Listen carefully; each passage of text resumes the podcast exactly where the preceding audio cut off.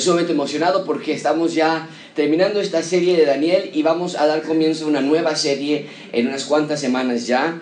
Esta nueva serie es la serie de, de, Mesías. La, la serie se llama Mesías.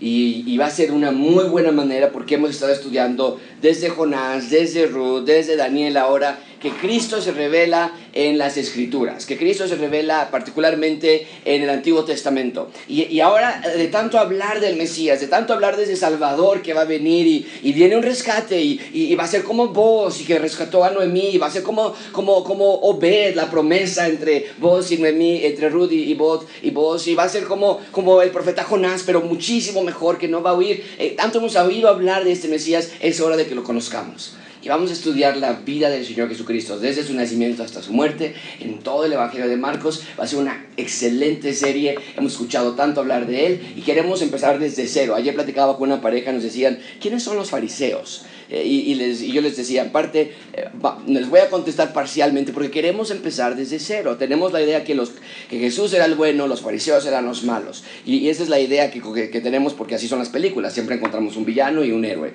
Y sin embargo vemos aquí que no es así. Vamos a comenzar desde cero, construyendo los personajes, quiénes son cada uno, cómo es que existieron los fariseos, cómo es que estaban los saduceos allí, por qué Juan el Bautista vivía en el Jordán comiendo eh, animales silvestres, qué, qué es lo Vamos a empezar desde cero y va a ser una excelente serie.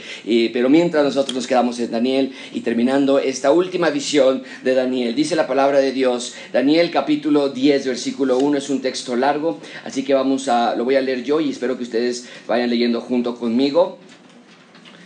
Okay, junto conmigo y lo vamos a leyendo. Les voy a pedir a ustedes que lean algunas palabras, algunos versículos, así que pongan atención en donde estamos leyendo. Dice la palabra de Dios en el año tercero, Daniel capítulo 10, versículo 1, en el año tercero de Ciro, rey de Persia, fue revelada palabra a Daniel, llamado Belsasar, y la palabra era verdadera, el conflicto era grande, pero él comprendió, Daniel, la palabra y tuvo inteligencia en la visión. En aquellos días yo, Daniel, no tenés tercera persona, ¿quién está hablando? ¿Quién está dando esa narración de la tercera persona? Lo vamos a ver un segundo. Pero versículo 2, ahora Daniel dice, yo Daniel estuve afligido por espacio de tres semanas. No comí manjar delicado, no comí carne, no comí vino, no me ungí en ungüento, hasta que se cumplieron las tres semanas.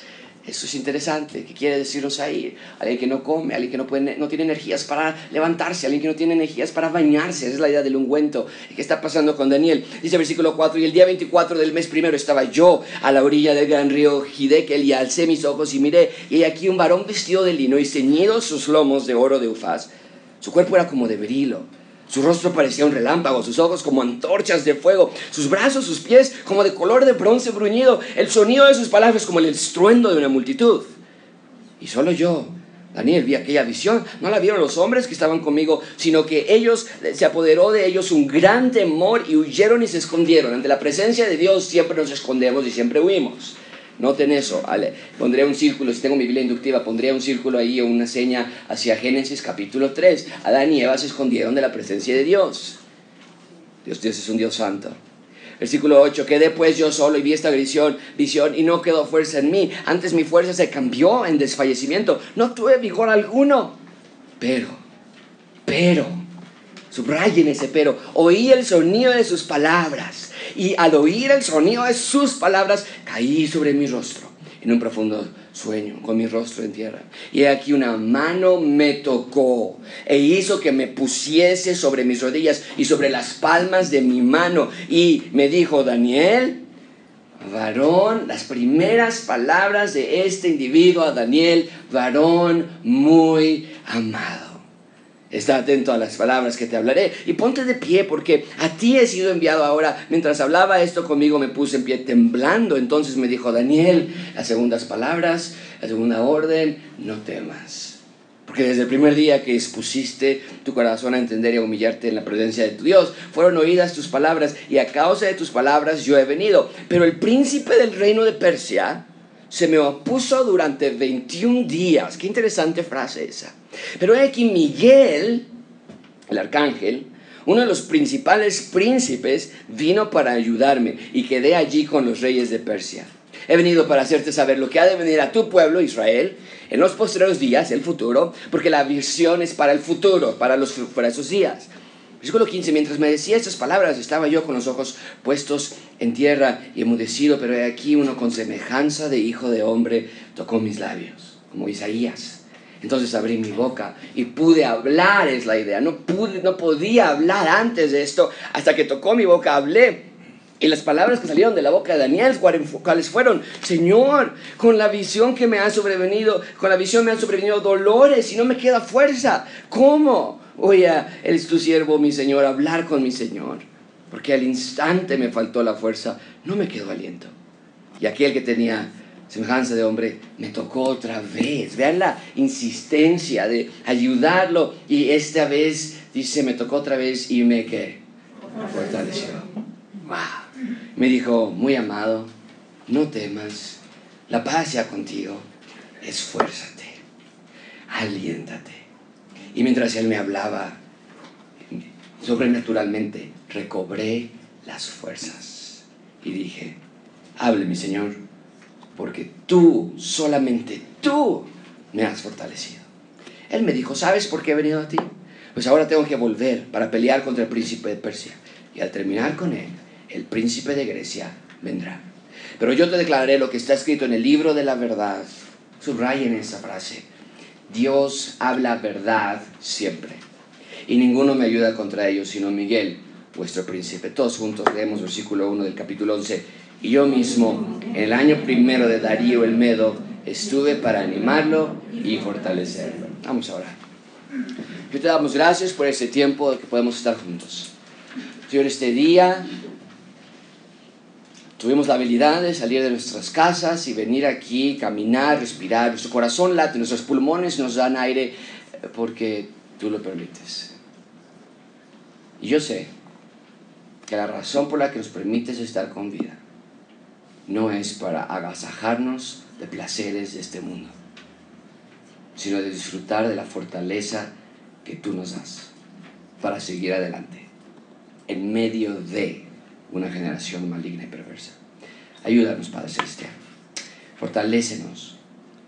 Dios, tú eres nuestra fuerza. En nombre de Cristo Jesús te pedimos esto. Amén. Por cinco meses hemos caminado junto con Daniel y sus amigos Hemos visto la disciplina de Daniel, hemos visto la valentía de los amigos de Daniel, hemos visto las dificultades de Daniel, sus pruebas, las decisiones difíciles que han tomado ellos. Eh, hemos visto a Daniel en el foso de los leones, lo vimos interpretando sueños, lo vimos gobernar, porque recuerden, Daniel era parte de la corte del rey de Babilonia y después lo contrata el siguiente imperio, después de Babilonia, ¿qué imperio llegó? ¿Ahí se acuerda? los medos y los persas, bien. Hemos visto cómo Dios ha protegido y ha, preservado la vida de Daniel y, ante las circunstancias más contrarias, Daniel siempre fue protegido, Daniel se mantuvo firme y Dios se mantuvo fiel para con Daniel. Pero nunca, hasta ese momento, nunca hemos visto a Daniel como lo vamos a ver hoy. Y, francamente, pocas personas hablan de esta difícil etapa en la vida de Daniel. En, este capítulo Daniel se encuentra triste, débil, confundido, literalmente está tirado en el suelo con el rostro en el piso. Daniel tiene ahora 90 años de edad. Hace un par de semanas estudiamos que se dio cuenta que Dios ya había establecido 70 años de cautividad para el pueblo de Israel. E, y en este capítulo, capítulo 10, ya se cumplió ese tiempo, ya llegó el tiempo en que el tiempo de Israel dentro de la cautividad de Babilonia y los medos persas había concluido y comienzan a regresar las personas a su ciudad natal, a su querida Jerusalén. Pero Daniel no. La mayoría de las personas ya han regresado, están reconstruyendo la ciudad. Esdras, Nemías comienzan a reconstruir las, las, las, las murallas, pero él no. Se quedó en Media y Persia. Probablemente por su edad. No nada más eso, sino que al estar viendo cómo regresan ellos a su ciudad natal y, ver cómo están emocionados regresando a su ciudad de Jerusalén, a su ciudad amada, Él está recibiendo visiones. Ha recibido tres hasta ahora. Y no son buenas noticias. Eh, las visiones que hemos estudiado, el Dios va a venir un anticristo. Él vio el templo va a ser profanado. Él vio que su pueblo va a sufrir persecución como nunca antes la, ha, sufrido a manos del anticristo. Si Dios gana al final, el anciano de días viene el Hijo del Hombre en las nubes, pero, pero va a haber gran sufrimiento para el pueblo de Israel. Y Daniel está deprimido por lo que ha visto, está cansado, está agobiado, está triste, está desesperado porque no sabe lo que, lo que está pasando a su alrededor y al mismo tiempo está desesperado porque sabe lo que viene en un futuro. Sabe que ha ofendido a Dios él y que su pueblo ha ofendido a Dios también. Vimos la primera parte del capítulo 9 la semana antepasada, eh, o la semana sí, antepasada, se trató precisamente de, de, Daniel pidiendo perdón a Dios por sus propios pecados y por los pecados del pueblo. Y, y, todo este conjunto de eventos, eh, el conjunto de pecados, el del pueblo, el de él, la información de lo que está por venir, han deprimido a Daniel. Pero en medio de su depresión, Daniel capítulo 10 está deprimido Daniel. En medio de su tristeza, Dios se levanta como sol en la mañana, como la roca de su salvación, como su refugio, literalmente como el salmista lo dijo en el Salmo 18, Yahweh, roca mía, castillo mío y mi libertador, Dios mío, fortaleza mía, en Él confiaré. Mi escudo y la fuerza de mi salvación, mi alto refugio. De, la misma manera, Daniel se da cuenta de que su fuerza está en Dios. Su futuro, su presente, su vida, la de su pueblo, están en las manos de Dios y entonces Daniel descansa en sus promesas. Ese es precisamente el punto principal de este sermón. Dios quiere que veamos que ante nuestra debilidad su fuerza nos rescata. Su fuerza nos rescata. Estamos en la última porción de este libro. Daniel va a recibir cuatro visiones. Hemos ya cubierto tres de esas. Capítulo 10, capítulo 11, capítulo 12. En el final del libro tratan de una sola visión. Capítulo 10 es una clase de introducción a esa visión, lo que vamos a ver hoy. Capítulo 11 y el 12 nos hablan del resto de la visión. Y esta última visión, a diferencia Mucha atención, a diferencia de las otras tres visiones que hablan del anticristo, de los cuatro imperios, de, cómo se van a levantar y comerse uno al otro y después Grecia se va a dividir. Y, y, a diferencia de esas visiones, esta visión es de promesa, esta visión es de gloria, esta visión es de esperanza. Dios le va a dar las mejores noticias que ha recibido hasta el momento, a sus 90 años de edad. Así que si piensas, alguno que está aquí esta mañana, Dios no ha tratado con mi vida de la manera en que yo espero que trate, estoy pasando por dificultades, estoy pasando por problemas, llevo años sufriendo, Dios está diciendo esta mañana, no ha llegado el fin aún. Ya vimos, sí, el anciano de días va a regresar, va a juzgar, sí, el Hijo del Hombre va a regresar en las nubes, sí va a haber un reino literal para Israel, pero la pregunta persiste en la mente de Daniel, precisamente en la de su pueblo, pero en la de Daniel más que de mí, Dios ya, ya todos van de regreso a Jerusalén. Pero yo sigo aquí y nunca voy a poder regresar. Y nunca regresó. Pero, pero esta última visión eh, Dios te la da para endulzar el paladar de Daniel. Dios da esta visión para que quede claro que nada se interpone entre Dios y su voluntad. Yahweh vence, Yahweh reina, la muerte no tiene poder sobre Dios. Y quiero hacer una trampa nada más, muy breve, quiero saltarme un par de capítulos para que veas a qué me refiero con la esencia de esta última visión. ¿Por qué digo yo que son las mejores noticias que ha recibido hasta el momento? En Daniel 12, lo vamos a estudiar en un par de semanas, pero en Daniel 12.2 dice esto, Dios le promete muchos de los que han muerto duermen, en el polvo de la tierra, van a ser, ¿qué? Despertados. Unos para vida eterna. La salvación no se pierde. Desde el Antiguo Testamento estaba claro eso. Otros para vergüenza y confusión perpetua. Esto es Daniel. Eso pensaría, pensaríamos que es un versículo del Nuevo Testamento, algo que está diciendo Pablo. Eso es Daniel. El libro de Daniel está recibiendo ya la información. Eh, ¿Te das cuenta, amigo? Desde, desde el Antiguo Testamento la idea de, de, resurrección es la idea base del cristianismo. Por eso cuando Cristo resucitó de entre los muertos, era tan, tan importante esa parte de la resurrección. Y Cristo se volvió en el primogénito de la creación, el primero de todos los que habrían de resucitar. Y en estos capítulos, en esta visión que, está, que son cubiertos por capítulo 10, 11 y 12, trata precisamente de la promesa de vida eterna para los hijos de Dios pero al mismo tiempo trata de la promesa de perdición eterna para los que no se arrepienten. Eh, la idea es esta. Eh, Daniel, estás a punto de morir, tú lo sabes. Pero vas a resucitar, Daniel, David. Eh, Daniel, todo lo que estás pasando en estos momentos, no pienses que es el final. Tu gloria no es regresar a Jerusalén. Tu gloria es la resurrección de vida eterna. Y hoy vamos a ver cómo es que Dios trata con Daniel para fortalecerlo previo a recibir esa visión.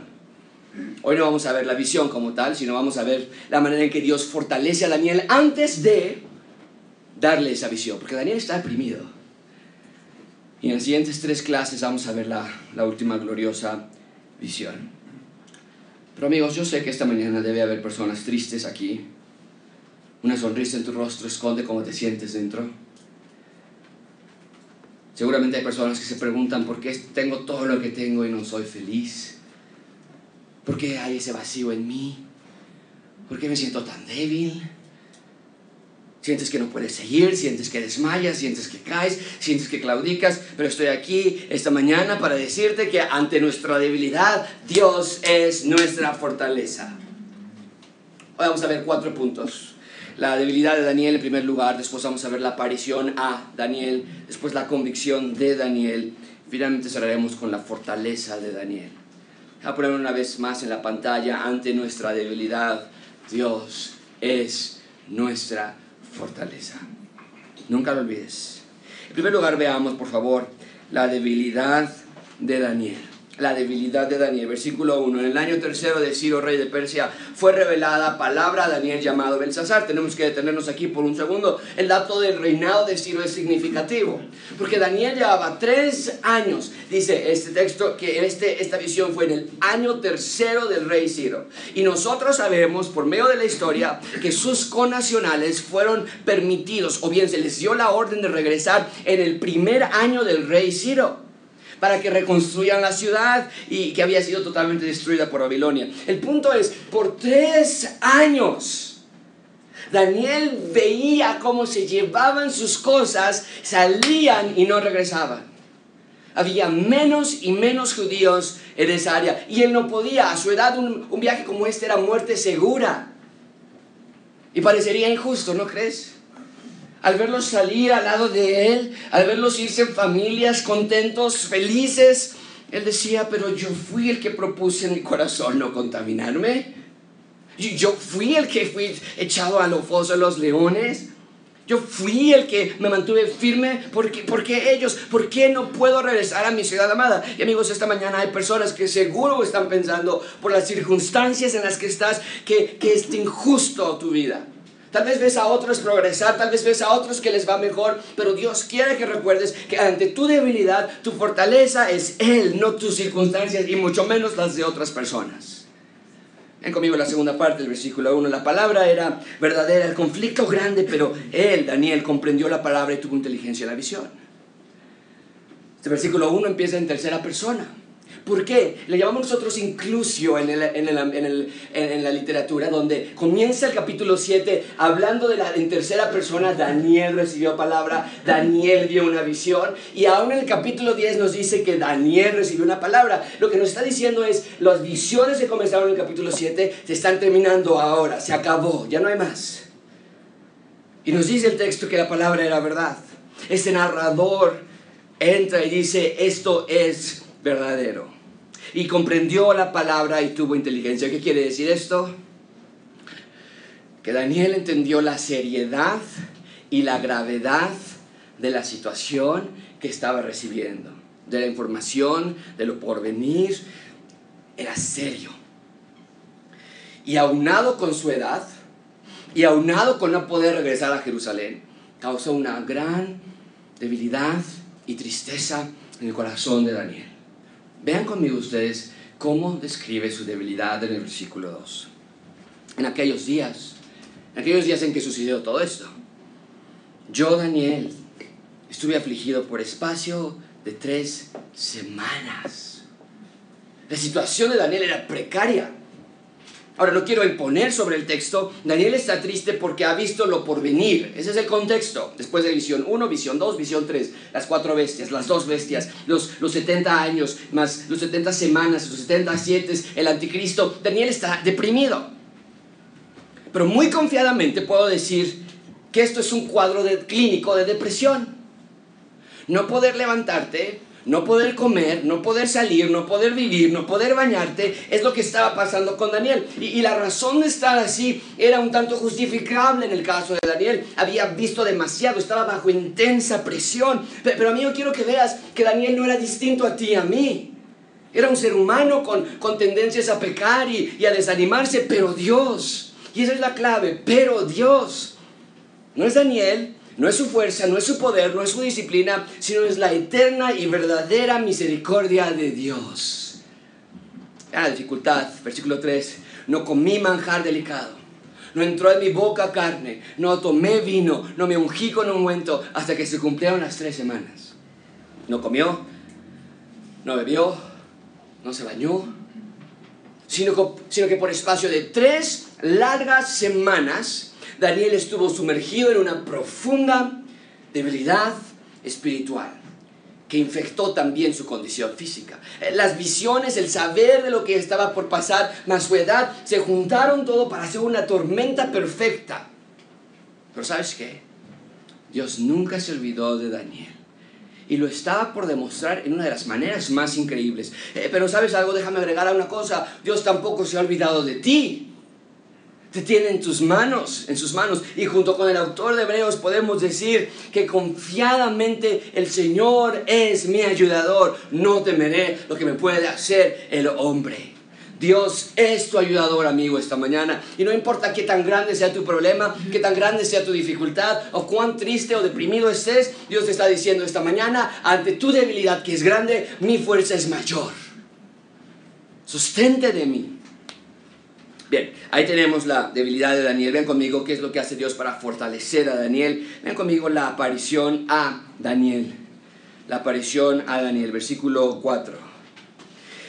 El día 24 del mes primero estaba yo a la orilla del gran río Hidekel y alcé mis ojos y miré. Y he aquí un varón vestido de lino y ceñido sus lomos de oro de Ufaz esto es fascinante.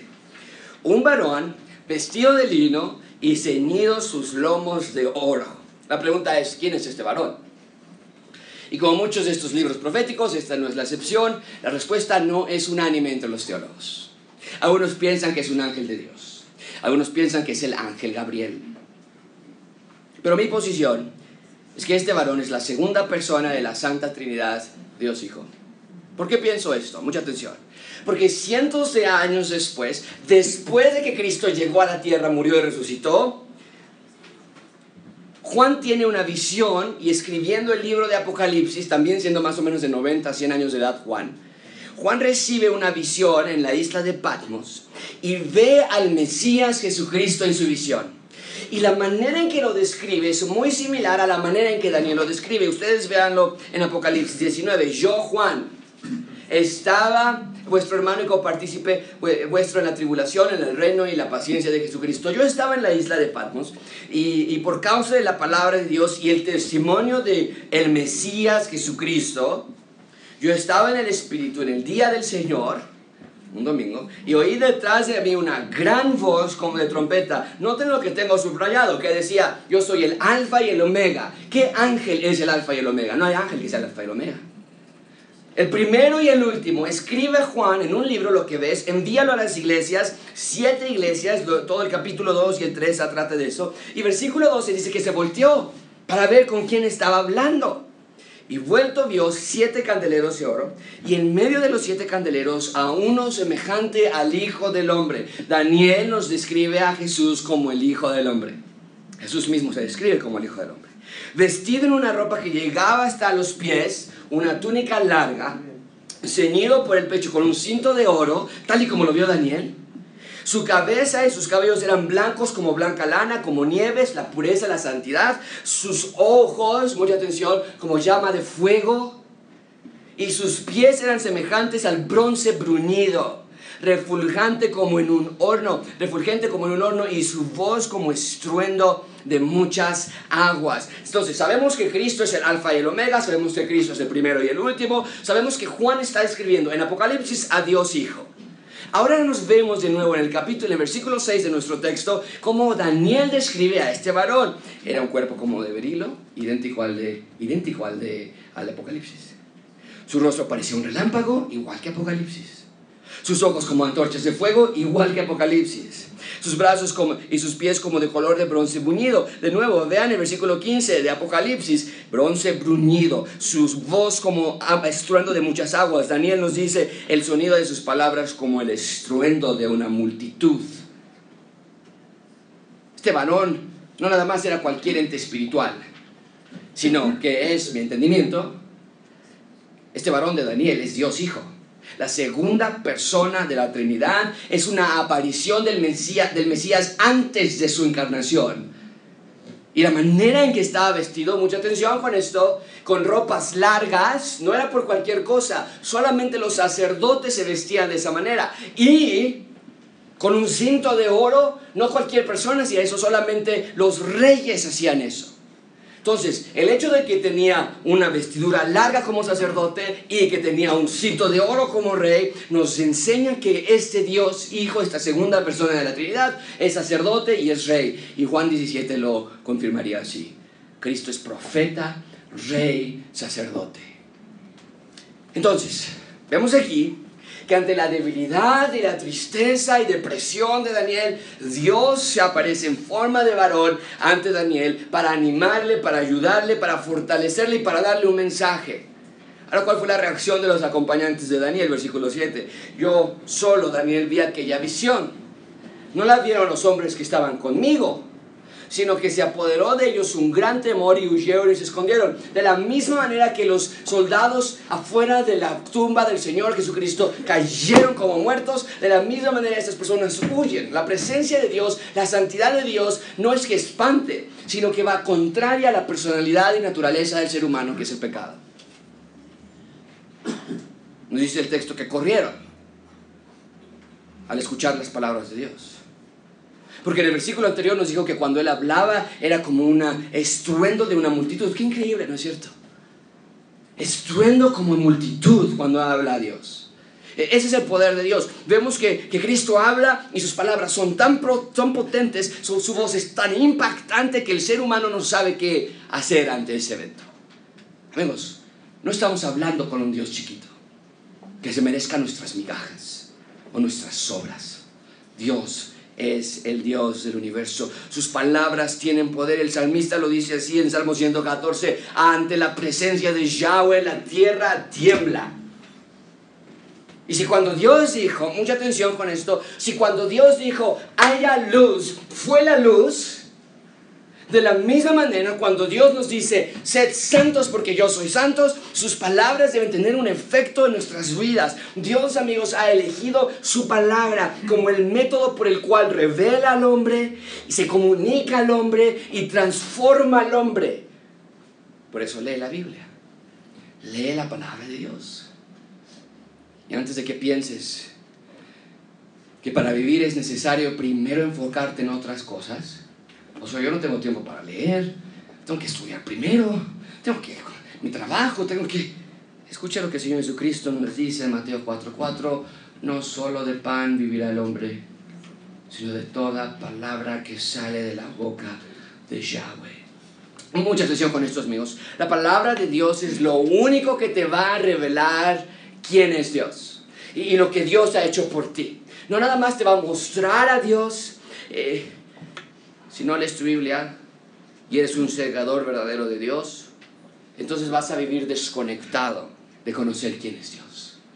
Cuando llegue un problema en tu vida, cuando llegue una situación en tu vida y te digan, ¿ya oraste a Dios? Decís, ¿ya a quién? Ah, Dios. Sí, sí, he estado orando, he estado orando mucho. Cuando, pienses, tengo que confiar en Dios, ¿tengo que confiar en quién? Lo de, lo de, ah, de la iglesia, no, pero porque no lo conocemos, no sabes quién es. Ven conmigo, ¿qué pasa con Daniel Cuando entonces sus amigos corren, sus acompañantes escuchan las palabras de Dios, ellos corren, se van. ¿Qué es lo que Daniel hace? Dice versículo 8, quedé yo solo entonces y vi esta gran visión y no quedó fuerza en mí. Él estaba bien físicamente, estaba en depresión, sí, pero estaba junto al río caminando, se aparece y su fuerza se va. Versículo 8. Antes, lo que antes era mi fuerza, se cambió ahora en desfallecimiento y no tuve vigor alguno. Eh, cuando Dios habla, tiene dos efectos. Uno, las personas que estaban con él huyen. Dos, en Daniel le quita su fuerza. ¿Por qué? Porque esto nos habla de que Daniel vio la presencia de Dios, escuchó las palabras de Dios y vio quién es Dios, la santidad de Dios y al mismo tiempo vio quién es Él y su imperfección. Se queda sin fuerzas. Y es lo que debe suceder en nuestras vidas también, amigos. No lean sus Biblias como un cuento de historias para niños, sino lean sus Biblias con el propósito de admirar la santidad de Dios, de ver la belleza y pureza de la plenitud de Dios, y no para sufrir, para decirte, y yo no soy santo, y yo soy todo el pecador, y yo, qué, qué terrible persona soy. No, sino para agradecer al ver la santidad y la pureza y la perfección de Dios. Dice Señor, gracias porque en Cristo ya soy limpio y sin mancha. Agradece a Dios por ser un Dios perfecto, bueno y eternamente santo. Ven conmigo, versículo 9. Pero oí el sonido de sus palabras, dice Daniel. Y al oír el sonido de sus palabras, caí sobre mi rostro en un profundo sueño, con mi rostro en tierra. De nuevo aclara Daniel que ante la voz de Dios, un efecto sobrenatural de perder todas sus fuerzas, quedó sin aliento quedó sin energía, quedó sin fuerza. Mucha, mucha atención con esto, amigos. Ante Dios no tenemos nada con qué presentarnos en nuestras propias fuerzas. Nada. Si estamos aquí, si estaremos en su presencia un día, si estaremos con Él en el cielo nuevo y la tierra nueva, es gracias a su poder, no al mío. Es gracias a su esfuerzo, no el mío. Es gracias a su salvación, no la mía. Es gracias a Él. Todo es gracias a Él. Y es precisamente lo que Dios hace en el versículo 10. Vean conmigo, versículo 10. He aquí una mano me tocó es por eso que es tan imprescindible que cuando haya, haya alguien que peca contra nosotros, cuando haya alguien que no es tan perfecto como nosotros pensamos que debe ser, recordemos que nadie se merece el cielo, nadie se merece la salvación. Antes de que salga nuestra boca y digamos, ¿ya viste cómo él? No, regresamos. ¿Ya viste cómo Dios? ¿Ya viste por qué Él no? No, no, no. ¿Ya viste por qué Dios? Dice el versículo 10, Él me tocó. Y cuando Él me tocó, me hizo que me pusiese sobre mis rodillas y sobre las palmas de mi mano. Está en forma de, en sus cuatro extremidades, si lo entiendes así. En sus rodillas y en sus manos sobre la tierra, como un animal, vamos a decirlo así. La idea es ver la debilidad de Daniel. Este varón de lino que dijimos que es Dios Hijo, toca a Daniel con su mano. Ahora, esto es muy importante porque en este pasaje vemos que este varón toca a Daniel en tres ocasiones diferentes. Tres ocasiones diferentes este Dios Hijo toca a Daniel. Esta es la primera vez de esas tres. Y cada vez que lo toca hay una respuesta diferente. Y aquí vemos que al tocarlo Daniel se pudo poner sobre sus rodillas y sus manos. No estaba de pie, sino que de estar sobre el suelo tirado, ahora se puede poner en sus cuatro extremidades. Y escucha lo que le dijo a Daniel. En esa posición, en sus cuatro extremidades, versículo 11 le dice, y me dijo, varón muy amado, está atento a las palabras que te hablaré y ponte en pie, porque a ti he sido enviado ahora. Mientras hablaba esto conmigo, sí me puse en pie, sin embargo me puse en pie, ¿cómo? Temblando. Temblando. Daniel, eres un varón muy amado. Las primeras palabras de Dios, hijo, no tienen que ver con la visión que le va a dar, no tienen que ver con el futuro que va a suceder aún, sino una reafirmación de que es muy amado. La idea es esta, Daniel, puedes estar viendo que están regresando tus conacionales a Jerusalén. Daniel, puedes pensar que estás ya grande de edad. Daniel, puedes estar deprimido porque pensaste que nada de lo que hiciste en todos tus años fue, fue de, beneficio para ti. Daniel, eh, estoy aquí para decirte, sin embargo, que no estás olvidado, no estás abandonado, no estás apartado, sino que eres un varón muy amado. Y según el texto, estas palabras, esta reafirmación, fue suficiente para darle fuerza a Daniel y ponerse de pie pero se puso de pie temblando. ¿Por qué? Porque amigos, ante la presencia de Dios, un pecador no puede estar de pie. Lo que Daniel está haciendo de ponerse de pie y temblando ante la presencia de Dios estaba yendo contra la naturaleza de un hombre pecador. Estar de pie ante Dios es un acto desafiante. Ante la presencia de Dios, lo único que podemos hacer es postrarnos a nuestros pies. Pero aquí vemos la misericordia de Dios en que, aún siendo pecadores, Dios nos permite estar de pie ante su presencia. No nada más eso, sino que el autor de Hebreos nos dice, acercaos confiadamente al trono de su gracia para hallar oportuno socorro. No porque seamos muy buenos, sino por la pura gracia de Dios. Bien, entonces primero le dice Daniel, eres un varón muy amado, eso le da energía para ponerse de pie, para ser acepto ante Dios y no rechazado. Pero no se queda allí, vean conmigo versículo 12. Entonces me dijo Daniel, no temas Primero, eres varón muy amado, ahora no temas, porque desde el primer día que dispusiste tu corazón a entender y a humillarte a la presencia de Dios, fueron oídas tus palabras, y a causa de tus palabras yo he venido. La segunda serie de palabras de la boca de Dios, Hijo, es, no temas. Esto es tan profundo, amigos. Daniel, no temas tus palabras fueron oídas y estoy aquí. Ahora, mucha atención con esto, porque esta profecía tiene que ver con Israel y con su futuro, eso es clarísimo. Como pastores no podemos sacar el contexto de Daniel 10 y aplicarlo a nosotros. Daniel 10 es una profecía para con Israel y para el futuro. Ni siquiera empezaba la profecía aún.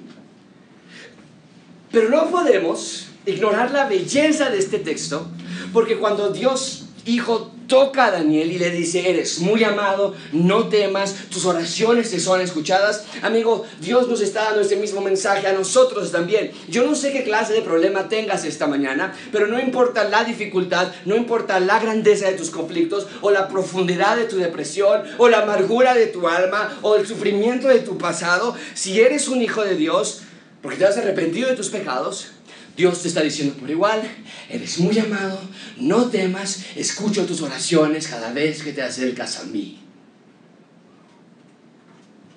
Así lo dice Juan, versículo 3, el capítulo 3, versículo 1.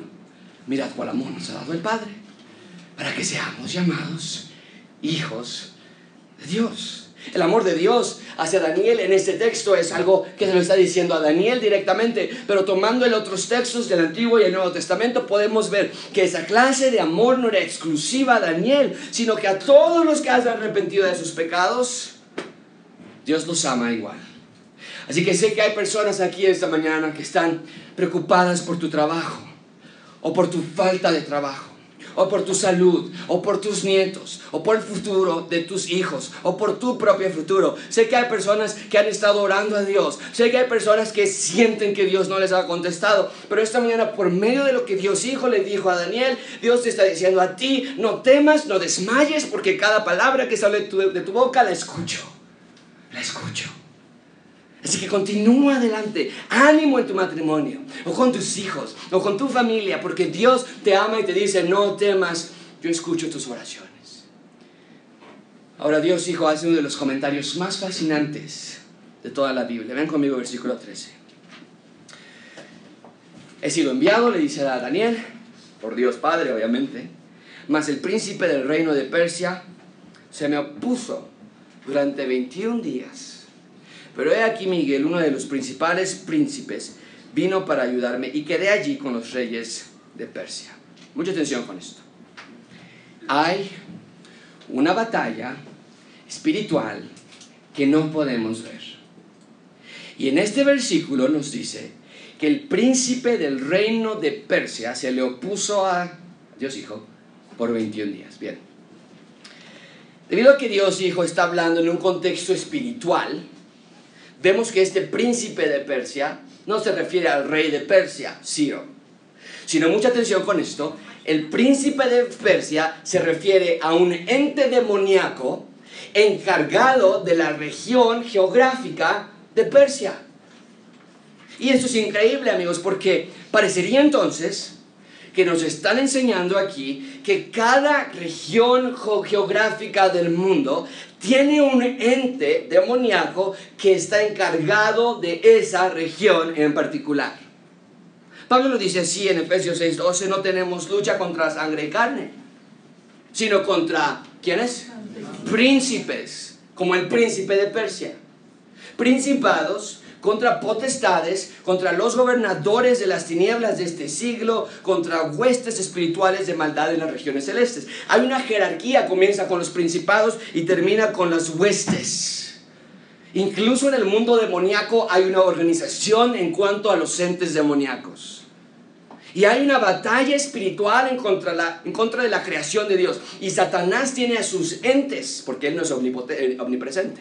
Tiene a sus entes en cada región que destruyen y que corrompen y que lastiman la creación de Dios. Por eso los ataques y la, clase de estilo de vida que tenemos aquí en México no es similar a la de Holanda, por ejemplo hay diferentes entes, o, o, el ambiente social de, de, Latinoamérica no es igual al de África, por ejemplo. Y Satanás tiene entonces a esos entes. Ahora, ¿por qué dice que, que Miguel vino a ayudarle? Si Dios es, si Dios, es Dios, si Dios Hijo es, es, es, es el Señor Jesucristo y tiene poder y tiene rey, ¿que no pudo vencerlo él mismo?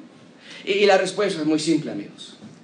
Satanás ya ha sido vencido. Pero este es un tema de tiempos. No es que Dios Hijo necesitaba ayuda porque no podía vencer al príncipe de Persia. Simplemente nos dice el texto que se opuso, se me opuso ante mí. Este ente demoníaco no quería que Dios Hijo llegara donde estaba Daniel, pero, pero Miguel vino a seguir peleando contra este ente para que Dios Hijo en su forma de hombre llegara con Daniel. Dios pudo destruirlo en ese mismo momento, pero no era el tiempo. Vas a decir, ay, sí, Josué, qué fácil, ¿no? Decir que no era el tiempo. Sí pudo, pero no quiso. Pero esto no es nuevo. Cuando Cristo ahora sí se encarna y llega a la tierra en forma de un bebé, ¿Cristo destruyó a Satanás y a su séquito en ese momento? No. Aún no era el tiempo. ¿Se le opuso Satanás a Dios Hijo cuando llegó a la tierra? Sí. Y al final logró Satanás que todo un séquito de personas dijeran, crucifícale, crucifícale. Es la misma clase de oposición que tenemos. Aún no era el tiempo. Ya Daniel nos dijo que el anciano de días va a juzgar al anticristo, que Satanás va a, ser echado al lago de fuego, pero antes de ese día, que aún no ha llegado, la destrucción de Satanás y de todos sus entes aún no sucede. Por eso los demonios se opusieron a Dios, a Dios Hijo. Escucha tú mismo a los, a los demonios hablar. ¿Quién mejor que los demonios decirnos acerca de qué es esto de tiempos? Cristo está en la tierra caminando y entonces él ve a un grupo de gadarenos. Vinieron a su encuentro dos endemoniados que salían de los sepulcros feroces en gran manera, tanto que nadie podía pasar por aquel camino. Y clamaron los demonios a Cristo y le dijeron, ¿qué tienes con nosotros, Jesús, Hijo de Dios. Has venido acá para atormentarnos. ¿Qué dice esa frase? Antes de tiempo. Los demonios ya saben, pero aún no ha llegado el tiempo. Aún no ha llegado el momento. ¿Por qué Cristo no los destruyó o los juzgó? ¿Por qué en ese momento no los eliminó y los aniquiló? Porque aún no era su tiempo. Y de la misma manera que cuando Dios Hijo entonces viene a la tierra, un demonio se le opone a Dios Hijo por 21 días y su tiempo de ser juzgado, destruido, aún no había llegado. Ahora, Sin duda alguna esto levanta una serie de preguntas de las cuales no tenemos respuestas, porque Dios no nos la dio. ¿Qué nos dice el texto acerca de preguntas como qué clase de demonio era este? ¿Qué clase de oposición fue? ¿A qué se refiere con que se le opuso? ¿Por qué 21 días exactamente? ¿Qué significado tiene ese? ¿Qué clase de pelea fue? Se opusieron por 21 días. ¿Qué clase de batalla era esa? ¿Qué hizo el arcángel Miguel cuando llegó distinto para que Dios hijo pudiera salir? El texto nos dice nada acerca de esas preguntas. Pero no nos enfoquemos en lo que no nos dice el texto, mejor pongamos atención en lo que sí dice el texto y nos deja claro que Cristo, Dios Hijo, pelea y defiende a los suyos. Dejan claro que hay una batalla espiritual contra Satanás y su séquito pero que podemos recordar lo que Juan nos dice, hijitos, vosotros sois de Dios y los habéis vencido al mundo, a Satanás, a su séquito, porque mayor es el que está en vosotros que qué, que está en el mundo. No tenemos miedo, porque el perfecto amor echa fuera el temor. Entonces, no nos quedamos atorados pensando en los detalles que Dios no nos dio en este texto, sino disfrutamos abiertamente lo que Dios sí ha revelado. Bien, entonces Dios Hijo vuelve hasta a establecer la causa de su llegada. Por esto vine, versículo 14, he venido para hacerte saber lo que ha de suceder a tu pueblo. Les voy a dar una visión futura, porque la visión es para el futuro. Bien, en tercer lugar, ven conmigo la convicción de Daniel. Vimos la aparición a Daniel de Dios Hijo. Vean ahora la convicción de Daniel. ¿A qué me refiero con la convicción de Daniel? Ven conmigo versículo 15. Mientras me decía estas palabras, estaba yo con los ojos puestos en tierra y enmudecido. La idea es de estar tirado. Dios le habló y las palabras le dieron fuerza para levantarse en sus cuatro extremidades. Dios lo tocó y le dio fuerza para levantarse, pero temblando por la presencia de Dios. Y ahora dice aquí que Daniel estaba puesto los ojos en el tierra no podía ver a Dios, no aunque estaba ya de pie, no podía verlo y no podía hablar. Estaba enmudecido. Se hace una, de nuevo una fuerte énfasis en la debilidad de Daniel. Y no es coincidencia, porque lo que Dios quiere que veamos es, Daniel, si estás en mi presencia no es por tu fuerza, si estás en mi presencia es por tu debilidad. Y si eres débil, entonces eres fuerte en mí. Y Daniel se ha quedado sin palabras sin fuerza, con los ojos en la tierra, pero Cristo, cuando, nosotros somos débiles, Él nos rescata. Cuando nosotros no podemos, Él sí puede. Pablo lo dice así en Romanos 5, cuando éramos débiles a su tiempo, Cristo murió por los impíos. Es lo que Cristo, es lo que Dios siempre ha hecho por nosotros como seres humanos. El ser humano no puede llegar al cielo por sí mismo, por lo tanto Dios tuvo que llegar a la tierra. Y con Daniel no es distinto. Vean qué, qué hace Daniel, qué hace Dios hijo con Daniel el versículo 16. Pero aquí uno con semejanza de hijo de hombre tocó mis labios. Daniel ahora describe a este varón de lino, lo describe ahora como un hijo de hombre, que ya también habíamos dicho es una descripción de Cristo. Y el hijo del hombre tocó, ahora por segunda vez, es la segunda ocasión, dijimos que en este capítulo, ¿cuántas veces Dios toca a Daniel? ¿Cuántas? Tres. Esa es la segunda ocasión y dijimos que cada ocasión que lo toca algo diferente sucede. En la primera ocasión, cuando lo tocó, le pudo, pudo ponerse de pie, temblando, pero pudo ponerse de pie. Y aquí dice que ahora toca sus labios. Tocó mis labios. Pero ahora no tocó su costado, ahora tocó sus labios. Cuando tocó el costado le permitió ponerse de pie, ahora toca sus labios y con eso le permite hablar. Pero la pregunta es, ¿qué podemos decir como pecadores frente a la presencia de Dios? Vean conmigo la segunda parte del versículo 16. Tocó mis labios y entonces pude abrir mi boca. Y hablé, pero lo que dije fue, Señor, las visiones me han traído dolores, no me queda fuerza. ¿Cómo voy a hablar con mi Señor? No tengo nada que decirte, no tengo fuerza, no tengo aliento. Esto es una frustración de parte de Daniel. Señor, ¿cómo puedo yo hablar si soy débil y si soy sin aliento? Y, la idea es que se da cuenta que es indigno para estar en la presencia de Dios. Amigo, la, la, presencia de Dios, las palabras de Dios nos deben abrir nuestros ojos para que veamos que no somos dignos de su amor. Lo hemos dicho antes. Pero déjame reenfatizarlo una vez más. En gracia abundante queremos que cualquier clase de persona llegue a la iglesia. Cualquiera. Porque ninguno de nosotros somos dignos de su amor. Si tiene tatuajes o si tiene piercings o si es homosexual o si es cualquier clase de estilo de vida, queremos que venga y que escuche. El Evangelio lo va, lo va a confrontar, la verdad de Dios lo va a confrontar, pero ninguno de nosotros tenemos derecho de ver a alguien, mira cómo, ay no, no, no, esconde a los niños que no vean esos tatuajes. Esa es la verdad y Cristo vino a rescatar a las personas que más lo necesitan. Y Daniel se da cuenta, ¿cómo puedo hablar si no tengo aliento? Cada vez que oras, cada vez que dices la palabra Dios, Padre, Jesús, cada vez que sale de tu boca esta palabra, cada vez que está en tus conversaciones la palabra Dios, es mejor que te des cuenta de lo que estás diciendo. Por eso Moisés nos dice, no uses el nombre de Dios en vano. Porque cuando pensamos en lo que estamos diciendo, vemos que a veces usamos el nombre de Dios a la ligera. Lo usamos como un sustantivo trivial, cuando es el verbo. Es, es, el accionar de todo, es el sustentador de todo. Tengamos reverencia y adoración a Dios. Y date cuenta quién es Dios y quién eres tú. Es lo que estaba pasando con Daniel. Sí, Dios, ya me tocaste y estoy de pie. Sí, Dios, ya tocaste mis labios y ahora puedo hablar, pero ¿qué puedo decir ante tu presencia? ¿Qué puedo hablar cuando tú eres la voz que llena todo? Pero Dios hace algo de nuevo. Vean finalmente conmigo en cuarto lugar la fortaleza de Daniel.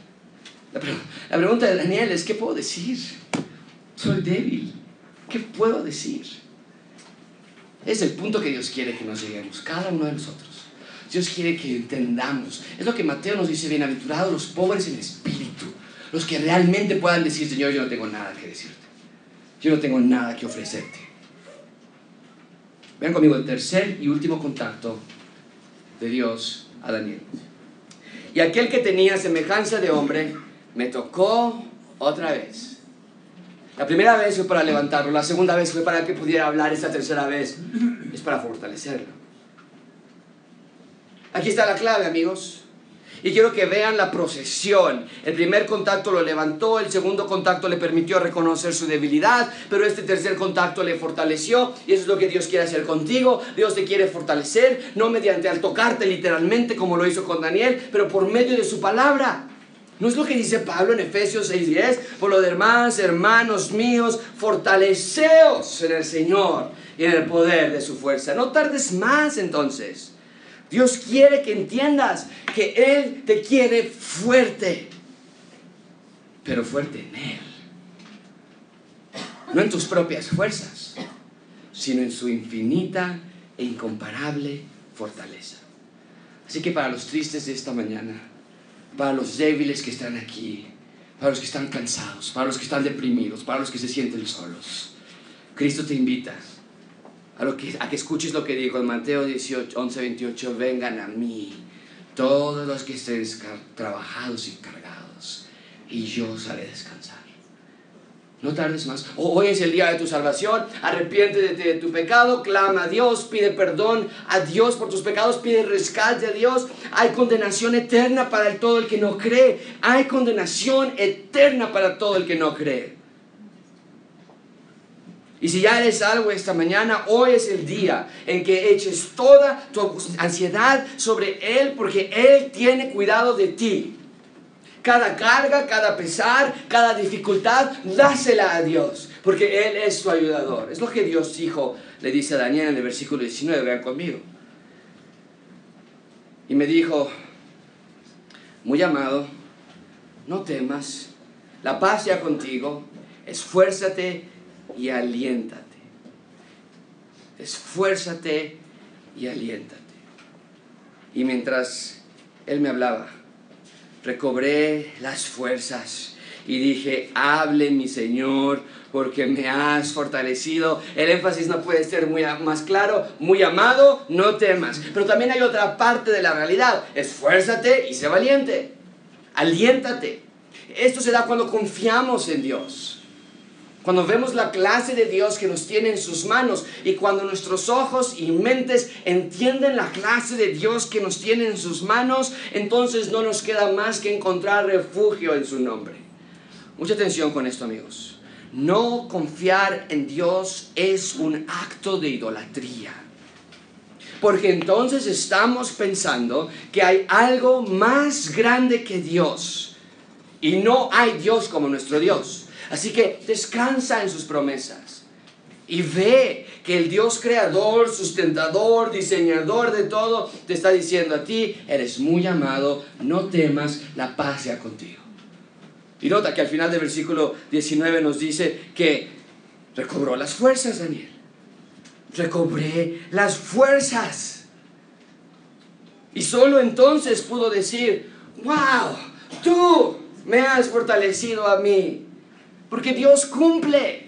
Él estaba tirado, pero Dios lo levantó. Él estaba sin fuerza y Dios lo fortaleció. No podía hablar y Dios le permitió hablar. En tus momentos de debilidad, Dios fortalece. En tus momentos de dolor, de confusión, de tristeza, de depresión, Dios fortalece. Es lo que Daniel tuvo que aprender para entonces poder recibir la última y cuarta visión del futuro. Ven conmigo, versículo 20. Él me dijo, ¿sabes por qué he venido a ti? Pues ahora tengo que volver para pelear contra el príncipe de Persia.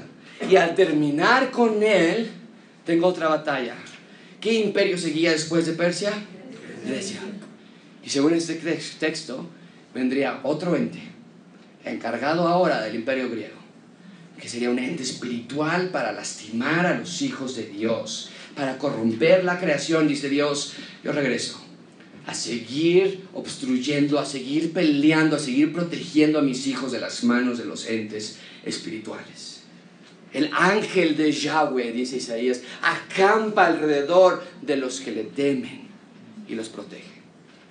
Versículo 21, pero yo te voy a declarar lo que está escrito en el libro de la verdad, lo vamos a ver la próxima semana. Y ninguno de ellos, y ninguno me ayuda contra ellos, sino Miguel vuestro príncipe. Y yo mismo, Dios Hijo, en el año primero de Darío el Medo estuve para animar a Miguel y fortalecerlo. Dios anuncia entonces que está por regresar, sigo luchando. Y nos da una pequeña profecía ahí, nos dice después de Persia va a llegar Grecia y sabemos que en efecto fue así. Pero lo interesante es que ambas naciones tuvieron un ente demoníaco que estuvo encargado de esas naciones. Porque nuestra lucha espiritual es real. Por eso Pablo nos dice en primera de Pedro 5.8, sean sobrios, velen, abran sus ojos. Estén con cuidado. Porque Satanás como león rugiente anda buscando a quien devorar y nosotros pensamos, ay, sí, no, no, no, qué terrible. ¿Qué no, no, no. Eso, eso no. Eso no es ser sobrios, eso no es velar. Ser sobrios y velar es estar en oración, estar en crecimiento en la palabra de Dios. Y versículo 1 nos agrega del capítulo 11 que Él regresa para animar y fortalecer a Daniel. Bien, ¿cómo podemos concluir este sermón? Amigos, Dios quiere que veas que ante tu debilidad su fuerza nos rescata, no confiar en Dios es un pecado, pensar que estás solo o sola es un pecado, pensar que Dios no te ama o bien buscar felicidad y paz en otra fuente es pecado. Daniel está por recibir una gran profecía de resurrección, lo vimos al principio, capítulo 12. Pero Dios ve que está débil y agotado y desanimado, deprimido. Y antes de darle esa última visión, le recuerda, no desmayes porque yo soy tu Dios que te esfuerzo. ¿Qué tal tú esta mañana? Necesitas recordar que tu desánimo no es más grande que Dios. Necesitas recordar que tu pasado no es más fuerte que el futuro que Dios te tiene para ti. Necesitas recordar que Cristo es tu fuente de fortaleza. Nuestro mundo, nuestra ciudad, nuestra colonia, nuestra sociedad es un lugar oscuro. Pero confiad, dice Cristo, yo he vencido al mundo. Dios dijo, sea la luz y fue la luz. Y no nada más eso, sino que la luz habitó entre nosotros. Y Cristo nos dice, yo soy la luz del mundo. El que cree en mí no estará en tinieblas, sino que tendrá la luz de la vida. Vamos a orar, ¿cierto? Vamos a orar.